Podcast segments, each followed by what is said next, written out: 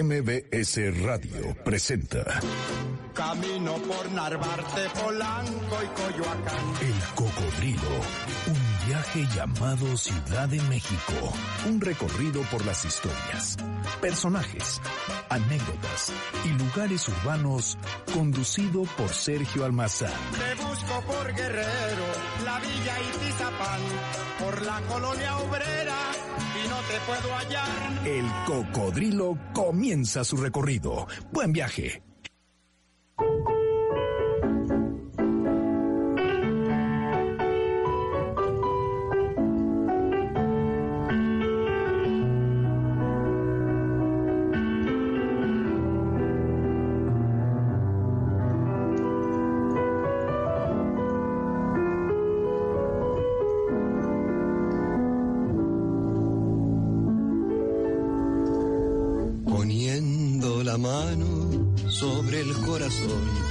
Quisiera decirte al compás de un son que tú eres mi vida,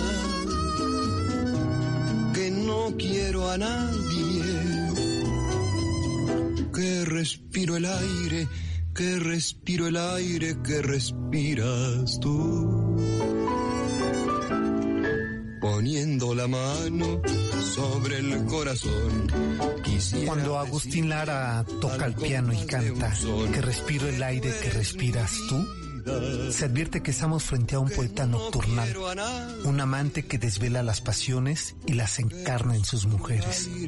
Su lírica dio paso a la ciudad de noche, evocó los ritmos españoles como el paso doble, valses, pero también hizo rancheras y boleros que encontraron en las voces de Toña la Negra, Elvira Ríos, Chabela Vargas, Lola Beltrán, sus más fieles intérpretes, en Juan Arbizu y en Pedro Vargas. Nació iniciado el siglo XX. Su infancia estuvo en medio de la Revolución Mexicana, pero su música se inspiró en otros ritmos, dio el giro urbano al sonido, descubrió la noche y sus secretos. En 1926, Agustín Lara compuso su primera melodía, La prisionera, un tema que le abrió paso a la vida musical, pero sería hasta 1930 con la canción Santa, tema de la película La primera cinta sonora en México, que su vida como compositor y músico sería reconocida. La hora íntima de Agustín Lara en XW se convirtió en extensión del cabaret. Su piano, su cigarro y su inspiración llevaron a la fama a Toña la Negra, a Pedro Vargas y a un joven tenor, Juan Arbizu. En ese espacio, en ese espacio, Lara dejó libre su creación. Clave azul, humo en los ojos, Madrid, lamento jarocho, naufragio, palmera, oración caribe, piensa en mí, hasta completar más de 400 canciones a lo largo de 45 años de actividad musical. Este 6 de noviembre, Agustín Lara, el máximo compositor de música popular del siglo XX mexicano, cumplirá 45 años de su muerte, y las mujeres de Lara se suman como deudos, corazones huérfanos que se refugian en las composiciones que han inmortalizado a este compositor y músico, y como lo escribiera el propio Agustín Lara, en todas estas mujeres, tus mujeres, cada noche un amor, pero dentro de mí solo tu amor quedó.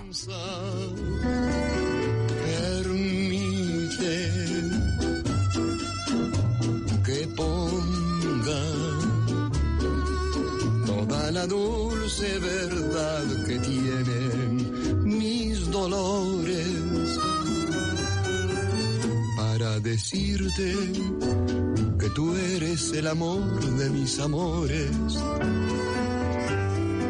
Y así es, con la voz de este flaco de oro, de este compositor de los más mentirosos que tuvo el cancionero popular mexicano, que decía que había nacido en Tlacotalpan, Veracruz, pero no es así. Después que había nacido en el en 1900 iniciado el siglo XX y tampoco es así.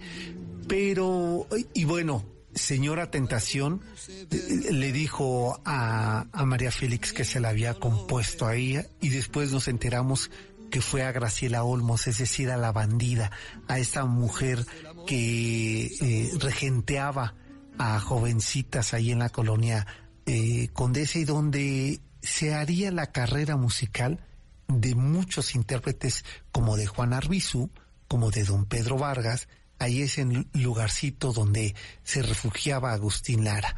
Pues con eh, la música, con la inspiración de Agustín Lara, les estamos recibiendo en este eh, martes 3 de noviembre, 9 de la noche, 8 minutos, y esto es El Cocodrilo, aquí por supuesto en la frecuencia de MBS 102.5. Mi nombre es Sergio Almazán y déjenme recibir al uyuyuy de los historiadores, al más eh, temido por el gremio, eh, al más eh, estudioso, al historiador con más adjetivos, al caderón de Azcapotzalco.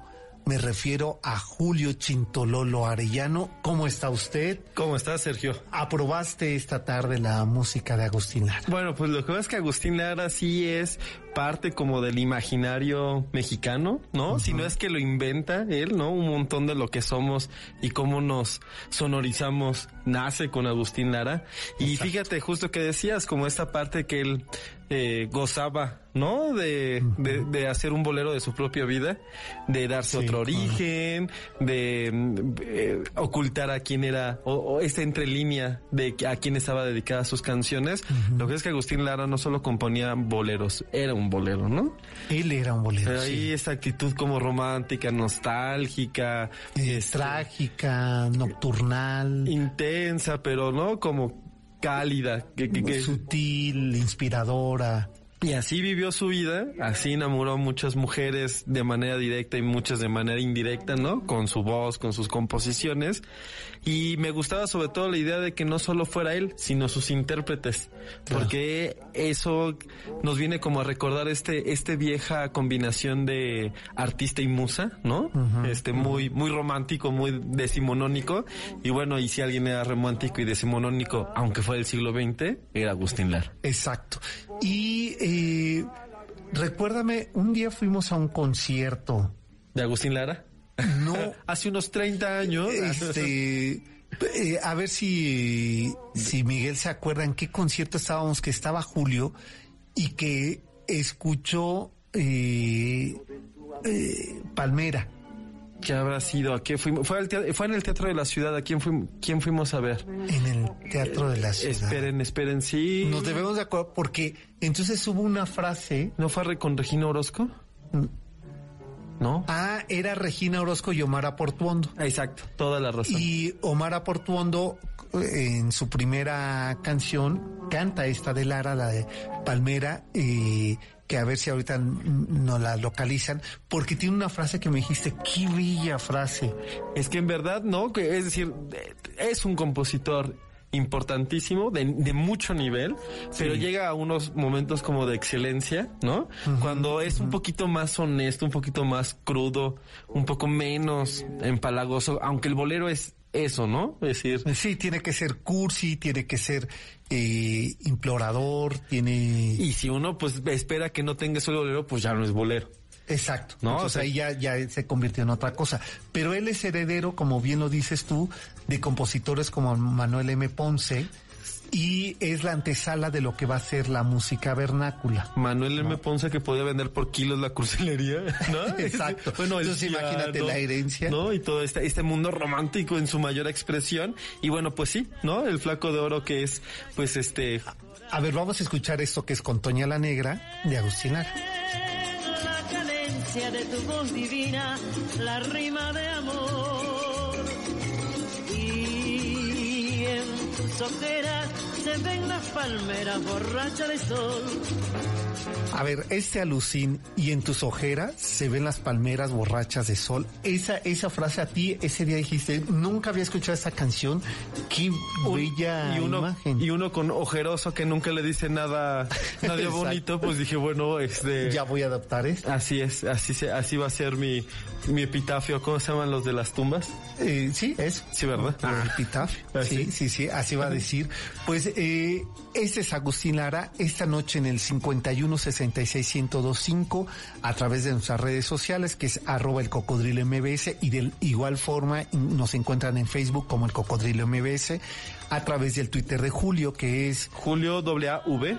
Y el mío, que es ese almazán 71, pueden solicitarnos las canciones de Lara que no necesariamente cante Lara porque eso sí, con todo respeto, pero qué feito cantaba. Pues sí, sí cantaba un poco como glamuroso, borrachón, Como nocturnal, sí, sí, sí. Este, pero, pero a ver, Toña, la Negra. Creo que lo que más me gusta, la combinación que más gusta de todos. Sí, sí, sí. Y, bueno, y Elvira Ríos, ¿qué me dice? que yo, o sea, ya después supe quién era, no identifiqué quién era Elvira Ríos hasta que después supe que era la que cantaba muchas veces las canciones de Lara, pero con Toña la Negra sí era muy claro que era Toña la Negra. Sí, y después está Amparo Montes, está Juan Arbizu, Luis Miguel, ¿no? O sea, sí. Luis este, Miguel de Lara cantado. Sí, canta, ¿no? En sus boleros. Sí. Bastante. No, bueno, pero Dios me libre de escucharlo. Imagínate, eh, este, sus, no, sus musa. Lola Beltrán, eh, eh, eh, Aida Cuevas. Natalia Lafourcade. De Natalia Lafourcade, que vamos a escuchar más adelante. Así es que ustedes vayan pidiéndonos sus temas que ya eh, por acá están pidiendo. Hijo, y no se puede esta bellísima que sale en tacones. No, la de tacones lejano, la que canta. Sí, con Luz Casal, la de Piensa en mí, claro. Mm. Hay que localizarla porque eh, yo encontraba una mala versión pero la, de, Luz Casal, y además esa escena que es majestuosa con Marisa Paredes. Una belleza de la cultura pop Que trae un vestido verde y con unos guantes rojos. Ella de piel muy blanca y cantando ¿Qué tal la espalda de Marisa Paredes? Adulta, ¿no? Seductora, eh, deshaciéndose, cantándole a su hija en la cárcel que ya con eso nos vamos a ir casi a la pausa. No, es que me dan, me dan cuerda con, con Lara que a mí me parece, eh, y lo que a mí me parezca no importa, pero que es de los máximos compositores del siglo XX mexicano. Y yo diría de América Latina y del siglo XX, del siglo XX, del mundo mundial. Sí, puede ser. Eh, después ya vendría José Alfredo Jiménez y todo. Pero en su género. Y además porque inventa el género. Es decir, aunque existe, aunque hay mucha gente componiéndolo, y lo le pasa con Ton Jovín en Cosama, en, el Bossa Nova, le pasa con Astor Piazzolo y Carlos Gardel en el tango, son las grandes aportaciones de música popular hacia el mundo. Y entonces se va a estar escuchando el bolero en Asia, en África, en Estados Unidos, en Europa, de los poquitos mexicanos que tienen estatuas en Madrid, en Madrid, por ejemplo este, eh, bonita como él, él, como él, ¿no? Pero bueno, recordando la importancia que tuvo en la educación sentimental del siglo XX. Pues escuchando un tema de un compositor mexicano, nacido a finales del siglo XIX, que se consagra en, en 1930, eh, mexicano, y con la voz de una mujer contemporánea, con una voz peculiar. Gigante, dolorosa, bueno, aquí no divertida, pero tiene una interpretación muy amena, pero en esta, fabulosa y... Eh, sí, sí, sí, y llegadora, como es Luz Casal. Con esta combinación nos vamos a ir a la pausa y regresando ahora sí le vamos a entrar al tema que nos vamos a ir al norte de la Ciudad de México y en este espacio fronterizo, porque la noche de hoy vamos a dedicárselo a Tlanepantla. Eh, los dejamos con la voz de Luz Casal y con la composición de Agustín Lara. Esto es El Cocodrilo.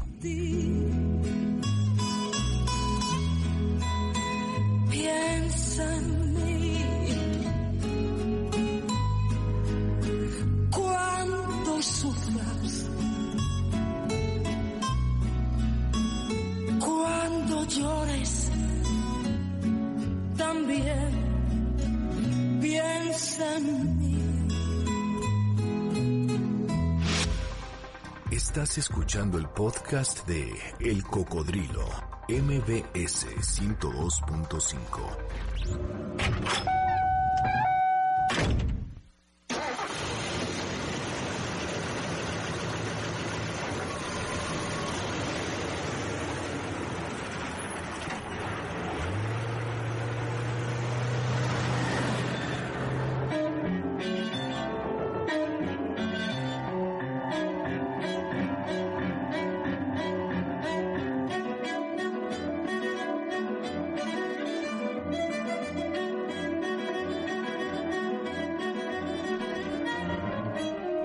Cuentan los textos que el origen del Tlanepantla data del siglo XIII. En 1220, cuando acolhuas, tepanecas y otomíes lograron arribar al valle y, y pidieron tierras a Xocotl, quien además casó a sus hijas doncellas con los caudillos de tales tribus. Así se marca uno de los primeros sucesos y noticias que se tengan en el Valle de México de los otomíes. Teolcalhueyacan, según los historiadores, está ubicado en el cerro de San Andrés Atenco, a tres kilómetros al poniente de Tlanepantla, que vivió tiempos de esplendor y desarrollo hasta que llegaron los mexicas y los convirtieron en pueblo tributario.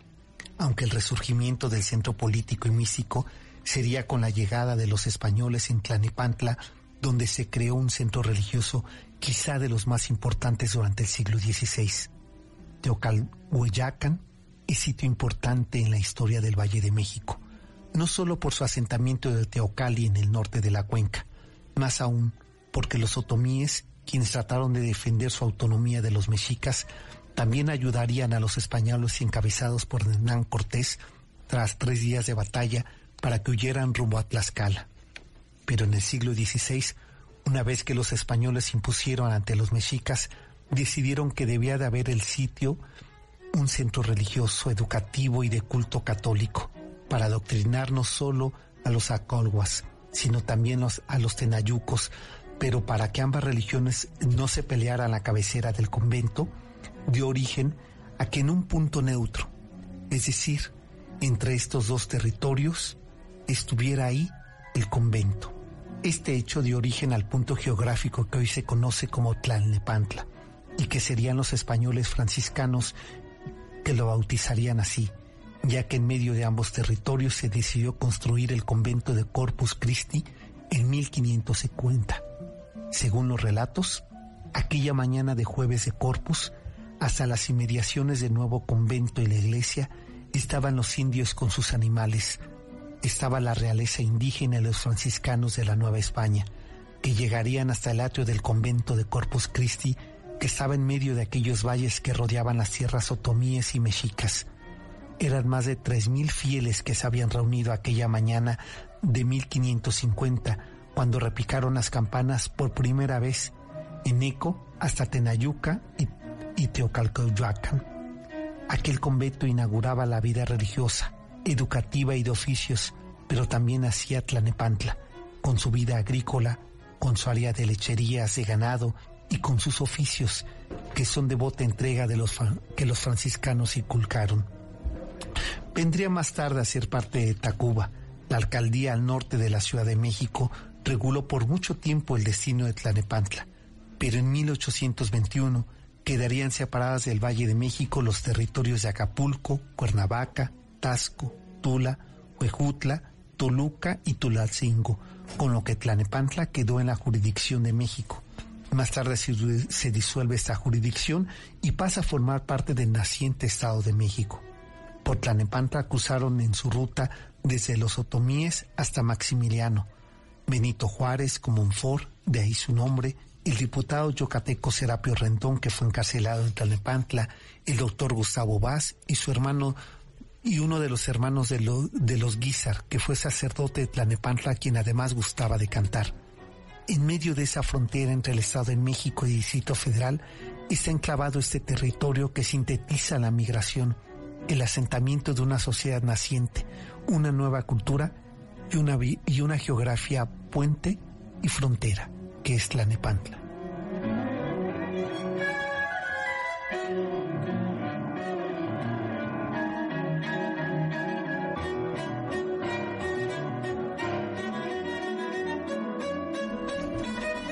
Pues sirva esto, mi querido Julio, para que entremos a ese territorio que quedó en medio es bien interesante justo como esta condición geográfica, porque muchas veces creemos que los territorios, y sobre todo si tienen nombres indígenas en agua o con alguna lengua nativa, ¿no? Previa a la hispánica, a la española, a la castellana, que lo que fueron es que fueron cambiando, ¿no? Que se fueron evolucionando y que fueron teniendo sus diferentes etapas.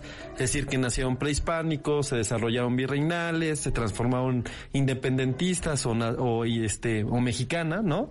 De la nación mexicana y que llegan al siglo XX siendo herederos de un proceso continuo, casi lineal. Pasa mucho, lo pasó, pasó con Tenochtitlan, pasó con Azcapotzalco, Xochimilco, Coyoacán, Coco, Chalco, bueno, tantísimas que podríamos decir. Y sin embargo hay otras que son plenamente virreinales y que no tan extrañamente aún así deciden conservar o nombrarlas con nombre indígena. Porque posiblemente Tlanepantla, que hay tres, eh, tres, tres comunidades grandes de este, que se llaman Tlanepantla, una en Puebla, eh, la, del Estado de México, y ahorita recuerdo la tercera. Porque seguramente la manera de, nombrar, de nombrar a tierras del medio. Es decir, cruzas, es decir, los, también algunos lagos, algunos montes, algunas estancias tenían nombres, pero no eran eh, topónimos, ¿no? No, no, eran nombres de lugares. Eran este una palabra para definir. Para, digamos, describir y, dar una característica del espacio. Así es, ¿no? Como si uno diría el viaducto o un puente peatonal, ¿no? Sí, o periférico que no es un, un, lugar en específico, sino es una condición geográfica.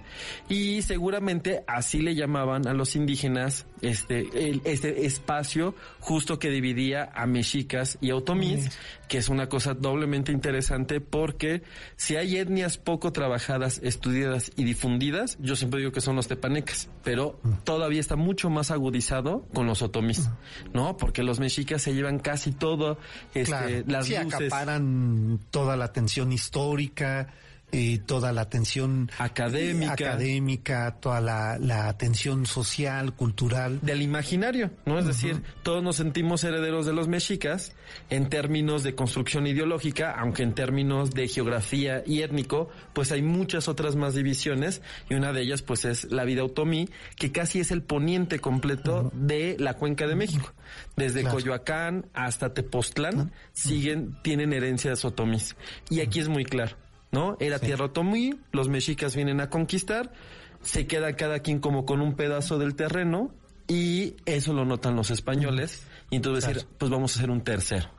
En la tierra del medio, que se conocerá Tlanepantla. Tlanepantla. Y además, con una geografía, con eh, una un espacio capital, y capital entendido en todos los sentidos, político y económico y social y geográfico que resulta muy atractivo para el siglo XVI, porque puede notear desde ahí, desde ese territorio de Tlanepantla, eh, este espacio entre la cuenca de la Ciudad de México, eh, y eh, este otro espacio que eh, después vamos a conocer como el Estado de México. Así es, que la verdad es que es importantísimo, siempre muy poblado, es decir, Tanepanta superaba la población, creo que de tanto de Tacuba como de Azcapotzalco ah. por separado, que eran las grandes ciudades premexicas, digamos, este, y aún así el número que se tenía en Tlanepantla bueno, no Tlanepantla, el que conocemos ahorita, la región Tlanepantla,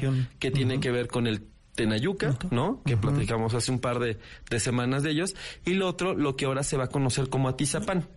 Ese sería el otro punto, el pueblo otomí. Entonces, entre ambos poblados sí superaban este importante en, número de habitantes, lo cual habla de lo habitado que estaban los alrededores de la cuenca de México, ¿no? Que evidentemente Tenochtitlan no era la única ciudad prehispánica grande, ¿no? Era la ciudad era la más, ¿no? La, políticamente la más pesada o la más este central, ¿no? En términos de negociaciones económicas, pero que todos estos poblados de las orillas de la cuenca eran gigantescos. ¿No? Y por eso tan rápidamente llegan los franciscanos, los evangelizadores, tienen un miedo de que estos poblados son los que se empiecen a, a este a revelar, pero extrañamente son los que les ayudan. Sí, bueno, eh, extrañamente para los españoles. O para nuestra historia nacional, donde creemos que fue españoles contra mundo indígena, pero en realidad fue españoles y mundo indígena contra otro mundo contra indígena. Otro mundo indígena.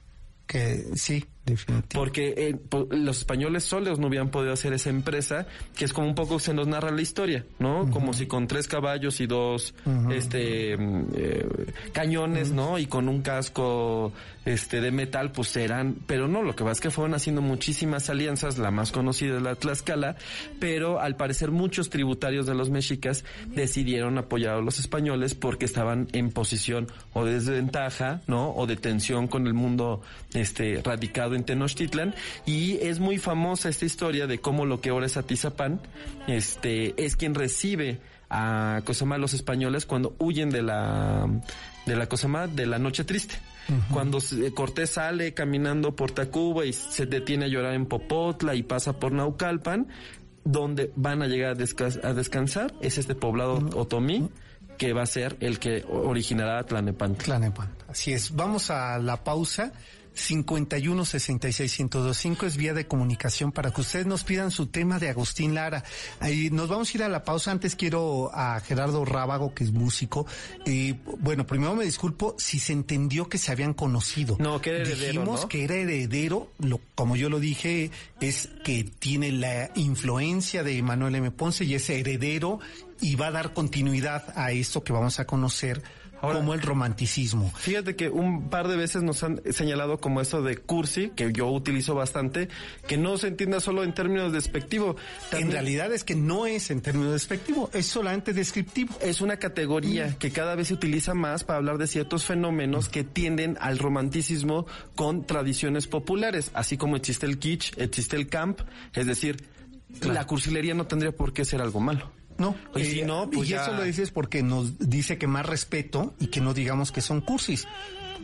Eh, Es como decir que son románticos, bueno, son románticos, es un género que ahora utilizamos como calificativo.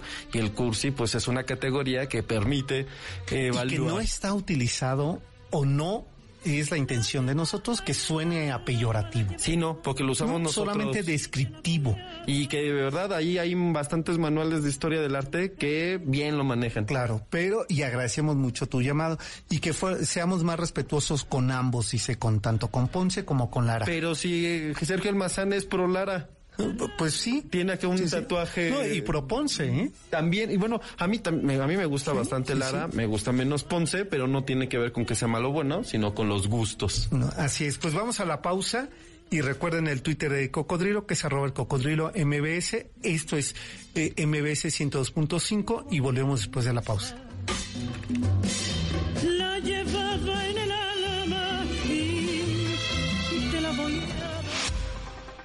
Estás escuchando el podcast de El Cocodrilo, MBS 102.5. poniendo la mano sobre el corazón. Quisiera decirte al compás de un son que tú eres mi vida,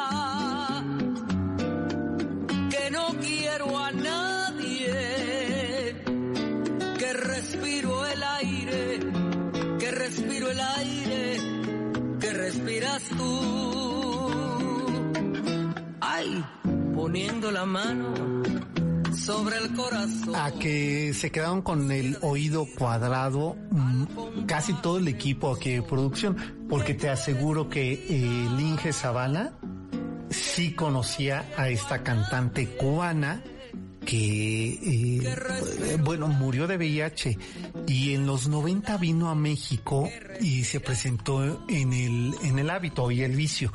Ahí yo la conocí, a Elena Burke. Eh, esta petición es de este hombre esteta que tiene muy buen gusto, porque si no, no hubiera pedido a ella, que su nick es nigromante. Nos pidió él ese tema de amor de mis amores. Fíjate que debo reconocer que no conocía esta versión. Está bien padre. Está bien, No, bien buena, ¿no? Bueno, y este, este peculiar tono de voz. Sí, no, no, no. es- te recomiendo mucho que busques a Ahora Elena Burke. este fin de semana. Y, y algún día le vamos a dedicar, no le hemos dedicado a, a Elenita Burke, que eh, la verdad es que le dio mucho al bolero, eh, tanto cubano como mexicano. Es Elena increíble. El- Digamos que Elena Burke era la Toña la Negra de Cuba. Órale. O sea, de ese tamaño. Pues sí, sí está. Y, y bueno, ahí No, puedes está- escuchar. Tenemos varias peticiones, lo cual agradezco que nos estén escribiendo en arroba el cocodrilo MBS. También lo pueden hacer al de Julio. Julio W. Y eh, oye, eh, ¿quién nos lo pidió? Eh, Emma Ramírez. A ver, eh, Emma, eh, háblanos de nuevo al 51 66 1025 y dinos qué canción quieres para ver si conseguimos otro intérprete. Con todo respeto a ti, al público, a nosotros, aquí jamás escucharás a Mijares. A menos que sea en vivo. No, no, no, no, no, bueno, miren, Pandora, Mijares, eh, José José, y no voy a decir, no lo vamos a tocar. Yo sí pondría a José José. No solo porque sea de Claverías Capozalco. Exacto, que, que bueno, ah, fuimos el sábado a comer a Tres con Todo, ahí en Clavería 70. Y le dimos la vuelta al parque y pues bueno, nos recibe él. La bellísima y cursisísima. Ya voy a dejar de usar para No, no, no, esa sí es fea. Sí, sí, esa no es cursi, por ejemplo, No, ese no, sí no. es feo. Eso es feo. Está escrito en latín, el amor siempre vencerá. No Sí, creo que no, José eso José... es kitsch. Sí. Eso es kitsch. Sí, tienes toda la razón. A ver, nos decían por acá, nos aclaran de Tlanepantla, Tiene- en Morelos. Es cierto, justo los tres lugares que actualmente se llaman Tlanepantla, uno es el, bueno, el que nosotros conocemos en el DF o que es muy cercano, es el del Estado de México, que hace límites con, con Azcapotzalco, el otro es en Puebla y el que tercer- bueno, que ese se llama Tlanepantla de Vaz. Así es, por el médico, este... Cirujano Cirujano... Gustavo Bá. Que fue revolucionario y después fue prista. Y entonces, ah, entonces no se me viene nada más a la cabeza. No, y era un gran médico cirujano, o sea, le dio una, él, él crea el, el hospital central de Tlanepantla, Así es. Bueno, sí es, fue, también fue rector de la universidad. rector de la universidad. Este, siendo médico. Un gran, eh, este, Person- mexiquense, un gran, de verdad, un gran personaje. Los universitarios también lo toman muy en cuenta justo la, la presea al servicio social, social, que tiene que ver con el servicio público. Él la presea a Gustavo Vaz. Este, y pues tiene que ver justo con que este hombre le dedica muchísimo tiempo al beneficio comunitario y mayoritariamente al del Estado de México, de ahí que le hayan quitado a Comonfort, este, al pobre Comonfort que, eh, a Ignacio, a Nacho Comonfort era el nombre de Gustavo, de Tlanepantla, y Exacto. Gustavo pasa patadas, este, No, pues a trabajo social. a, a, a jiren- a- a jeringazos, de este le se queda con el con el nombre, pero sí, sí es un personaje muy importante y muy sobresaliente el doctor Vaz. Ese es un Tlanepantla. Así es. el Y- Tlanepantla de, de Vaz, que está en esta frontera entre la, el norte de la Ciudad de México. Y el tercero, bueno, yo, yo sí me acordaba del de Puebla, del que no me acordaba es el que está en Morelos. No ubico el de Puebla, a qué altura del estado de Puebla es. Yo nomás sé que existe porque cada vez que pongo Tlanepantla, cuando buscaba algunas cosas de Azcapoza- Azcapotzalco, luego me aparecía otras iglesias que yo no conocía y decía, ah, caray, pero esto no me parece. Mm, No es Corpus Christi. Ahí los, los arquitos, este, ¿no? O Santa Marta o los Reyes Iztacala o uno de algunos de estos muchos pueblos de, de Tlanepantla y no, era el de, el, de Puebla. Y el otro es el de Morelos. El de Morelos, que que, nos, que nos indica que está aquí y no sé, esta, esta, voy a hacer al norte paleografía. con DF, y el Estado de México al, al este con Totolapan. al oeste con Tepoztlán, al sur con Tlayacapan, exacto. Tampoco, Ahí está. Tampoco está Ah, el de la carretera vieja a Cuautla. El- el- ya, ya, claro. el ingeniero Ese nos lo acaba de decir el ingeniero Zavala. fue Cosama, está bien padre como de repente llega la información. Exacto, como de Pepe Grillo. Exacto. No- Nos soplan al oído. Bueno, pues eh, continuemos con este recorrido de Tlanepantla. Decíamos, su origen prácticamente se le debe a este convento franciscano Así es. Que eh, en el siglo XVI, en 1550, cuando abre sus puertas y cuando empieza una de las labores más importantes porque les va a permitir eh, a esta zona que no es fortuita que después, por ejemplo, en los Reyes Iztacala tuviéramos un gran asentamiento de eh, ganaderías eh, lecheras. Pues además de que el, el poniente de la ciudad es el que le va a llegar este tipo de productos, digamos que de manera consciente o inconsciente los españoles fueron eligiendo dónde querían poner los productos.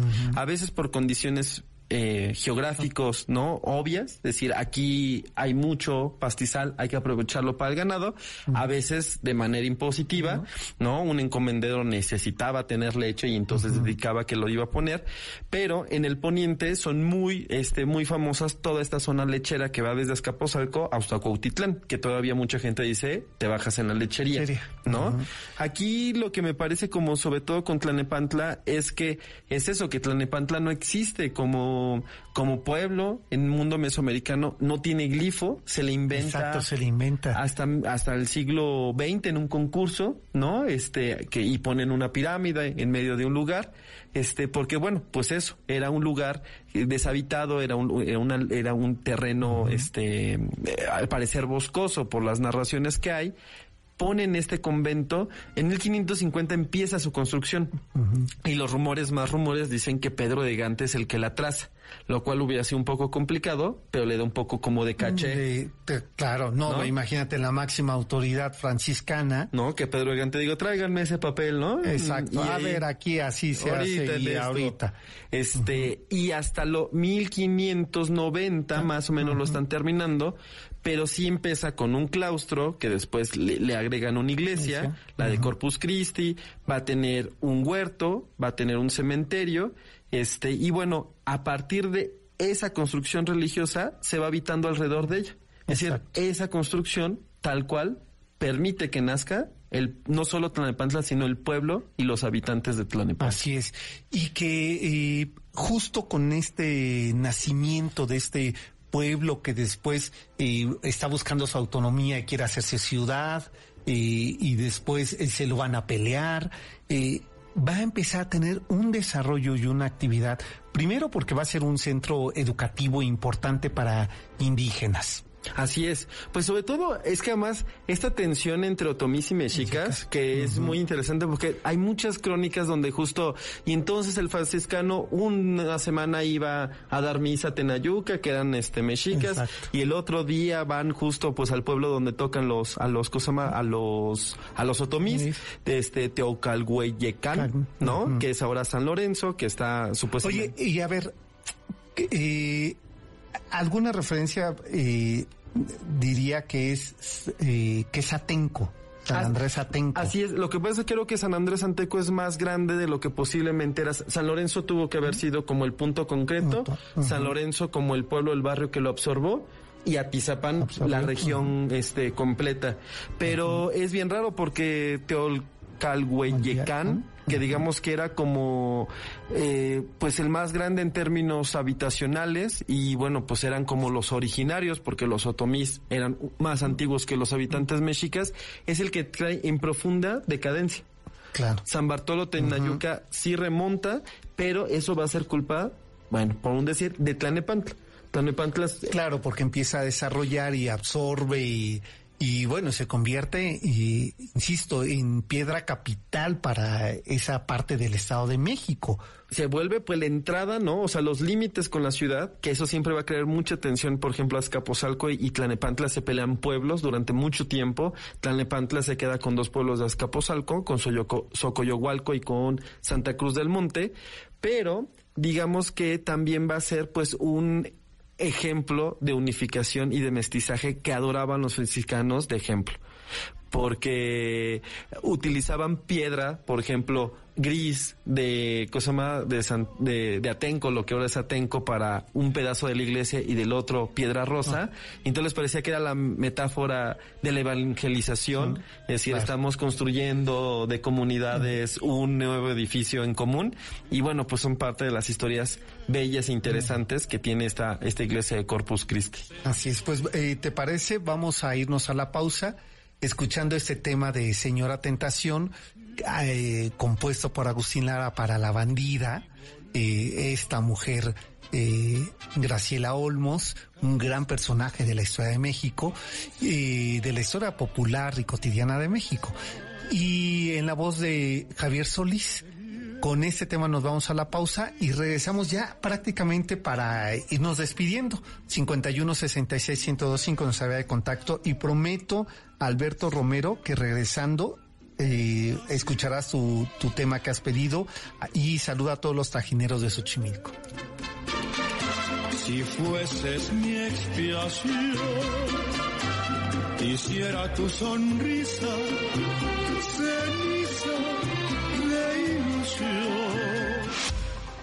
Estás escuchando el podcast de El Cocodrilo, MBS 102.5.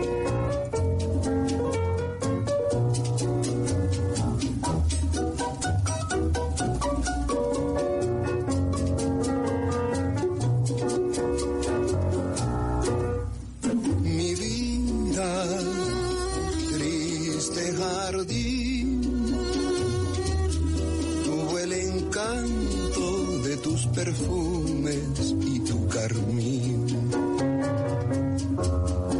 Brotaste de la ilusión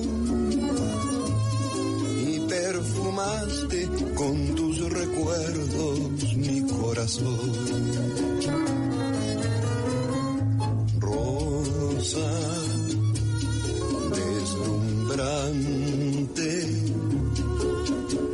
Pues ahí está para Carlos Alberto Romero y para todos los trajineros de Xochimilco este tema de Agustín Lara Rosa.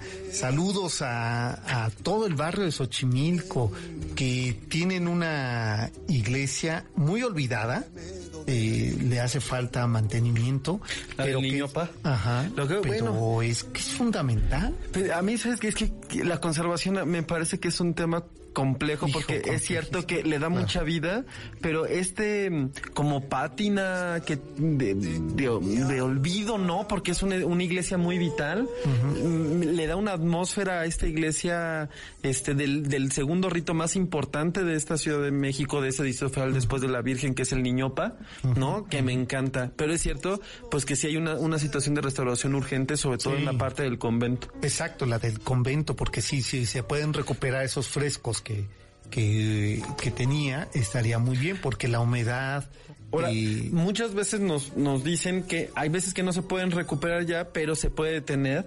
pero se puede preservar lo que sí hay. Eso sí, ¿no? Es- y, y hay veces que se puede recuperar y bueno, es cuando se vuelve una locura. Así es, saludos a Armando Juárez, que le gustó mucho el programa anterior.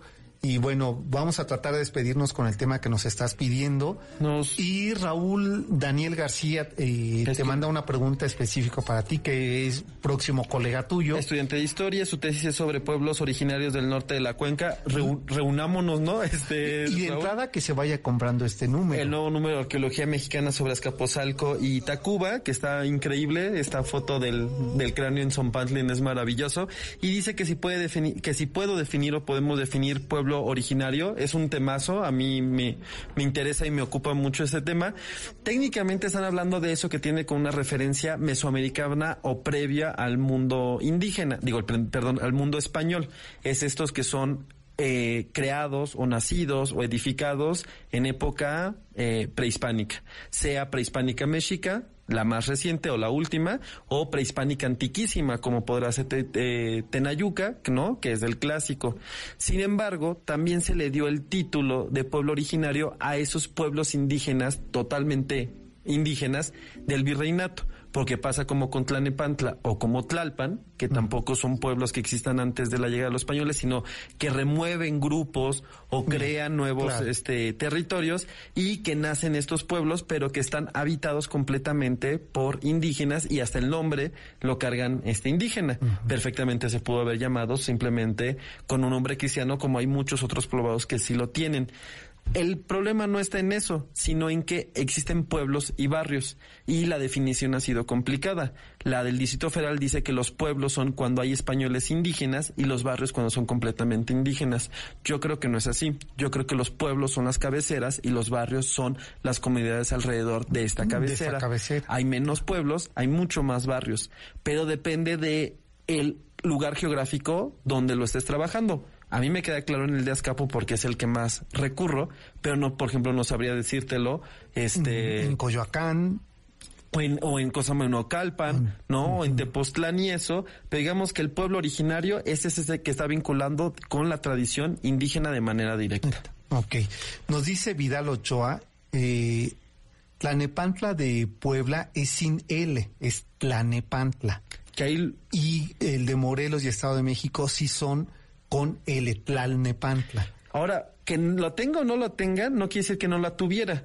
Es decir, las grafías de los pueblos han cambiado entre contentillo o necesidad local. La gente Claro. deja de pronunciarlo. En Azcapotzalco tenemos atención con Azcapotzalco, así que yo me saca chispas de la cabeza, ¿no? Pero este sí sí significan los tres lo mismo, tierra en en medio. Lo interesante sabría saber si son la misma condición geográfica. Eran un lugar de frontera o de paso entre otros dos. Porque si así, entonces significan exactamente lo mismo y tendrían que estar escritos de la misma manera. Así es. Híjole, pues eh, se queda ahí abierto el, el tema. D- Digo, porque quiero, a ver, nos dice por aquí Juan Alamillo que, eh, que dure dos horas el, el programa, que ojalá que estuviéramos toda la semana y que eh, sigue él corriendo y escuchando los podcasts del programa. Recuerden que estamos en iTunes. Este, lo pueden en, en programación MBS, pueden escuchar las playlists en Spotify, este, y bueno, y seguirnos en Instagram y Facebook. José Ángel Araujo dice que admira a este par, el cocodrilo. Gracias por hacer de los martes el mejor día de la semana. Gracias. Un gran amigo. eh, Enriqueta Páez eh, dice que por favor una con Amparo Montes, que sugiere Arráncame la vida. Bueno, pues a ver, vamos a ver si nos da tiempo. Enriqueta, te mandamos saludos. Jorge Jubera, que me escribió, eh, bueno, escribió al programa un texto largo que no leer todo, pero dice que le gustaría una con Natalia Lafourcade y Lila Downs cantando Fugitiva. Eh, a ver si nos da tiempo. Vidal Ochoa, eh, bueno, nos dice esto, que el de Morelos es Tlanepantla y el del Estado de México es Tlalnepantla. Por ahí se te fue una A y ya iba yo a cometer el error de leer esa, había puesto Tlalnepantla. Ah, bueno, ahí, ese más bien solo fue dedazo. Sí, dedazo. Entonces ya, eh, pues ese es el, eh, desde ahí empieza lo misterioso de este, de este sitio. Bueno, es que el, el asunto de las grafías de los nombres es de una tensión, porque, o sea, imagínense, al final no existía el- la grafía, lo que existía era un sonido y un glifo, y los españoles, que eran muchos y venían de muchas regiones distintas, no era lo mismo hablar castellano que hablar vasco, que hablar andaluz, aragoneses llegan poco, porque Isabel la Católica se los tiene ahí medio prohibido, porque no quieren financiar el viaje de Colón entiende de manera distinta lo que les dicen los indígenas. Entonces Cortés jamás llega, alcanza a escribir Tenochtitlan, pone Tenochtitlini, Tanachitlani, es decir, pues hay un problema de comunicación. De. Y si uno se quedó y fue popular, pues es como lo conocemos, pero tampoco tendría que ser precisamente el correcto. El correcto, que es eh, con el que hoy se nombra esta región que eh, va a tener un desarrollo y después va a también tener su decadencia, como ocurre con estos eh, eh, sitios de gran esplendor, y ahora se convirtió en la zona industrial más, eh, digamos, eh, que viene de su tradición de haciendas, ¿no? Que, eso tal vez faltó apuntalar que justo como en el porfiriato se va a hacer el gran lugar el de gran de las haciendas. Y todavía se conservan unas muy bellas, la de Santa Mónica, la de en medio, este, la de Cristo Rey. La de Cristo Rey. ¿No? Y que siguen siendo pues lugares este medianamente, bueno, creo que solo fragmentos o este o los cascos, pero bueno, era un lugar poblado de haciendas Es- y eso le da como entrada al mundo industrial que ahora conocemos. Sí, sí que eh, diría mucha gente, a ver, es que el, el proceso histórico, la actualidad demanda que eh, sustituya la hacienda por la industria, pero este lugar eh, o esta industria vorágine que terminó con esta parte de valle que tanto describían, que incluso eh, hay relatos de, de este paso de, de Benito Juárez que se asienta ahí y que queda sorprendido por la, por la belleza eh, natural del, del lugar. ¿Cómo es que el asfalto se lo comió? Ese y el de casi todo, la cuenca, ¿no? Ese, Sí, ese- no. ese es el, el otro gran referente que cada vez conocemos menos. Sí, sí, sí. Y bueno, pues eh, nosotros ya prácticamente nos, nos vamos, ¿verdad? Eh, eh, por cierto, Susana Moscatel, que, que fue una de las presentadoras de este James Bond en México, eh, eh, en- estuvo en la, en la alfombra que no fue roja, ¿no? Eh, Tuvo de esos colores nuevos, sí, ingeniosos. sí, sí. Eh, no, no sé cuál, pero Ya sí, no era ya- alfombra ya- roja, pero ahí estuvo. Ya se estrenó, tengo muchas ganas de ver cómo se, Se estrena ve. este viernes. ¿no? ¿Este viernes? Este viernes A ver cómo se ve el Sí, Zócalo. Eh, según eh, el, el tráiler, yo lo que vi fue eh, la Plaza Tolsa. Bueno, sí sale el Zócalo porque sale, Sí, inclusive porque el- la bandera sale inclusive y ahí el- Sí. la maniobra, este, y bueno, pues está interesante ver cómo registra otra tradición fílmica nuestros Exacto. espacios. Sí, sí, sí. Esto que llaman la, la ciudad que el cine retrata, ¿no? Que muchas de las ciudades se conocen por el cine. El único Claro. asunto es que deberían de cobrar por eso su uso y aprovecharlo para los propios espacios. Bueno, pues eh, eh, ya eh, les vamos a ceder los micrófonos a mi querida Susana, guapa, talentosa Moscatel, eh, que si algo hace es despertar a la noche. Así como lo hacía Lara, lo hace ella, nada más que con otro tipo de perversiones, ¿verdad? Así es, con otro tipo de sonorización. Y es, y es eh, martes de cachondeo, ¿verdad?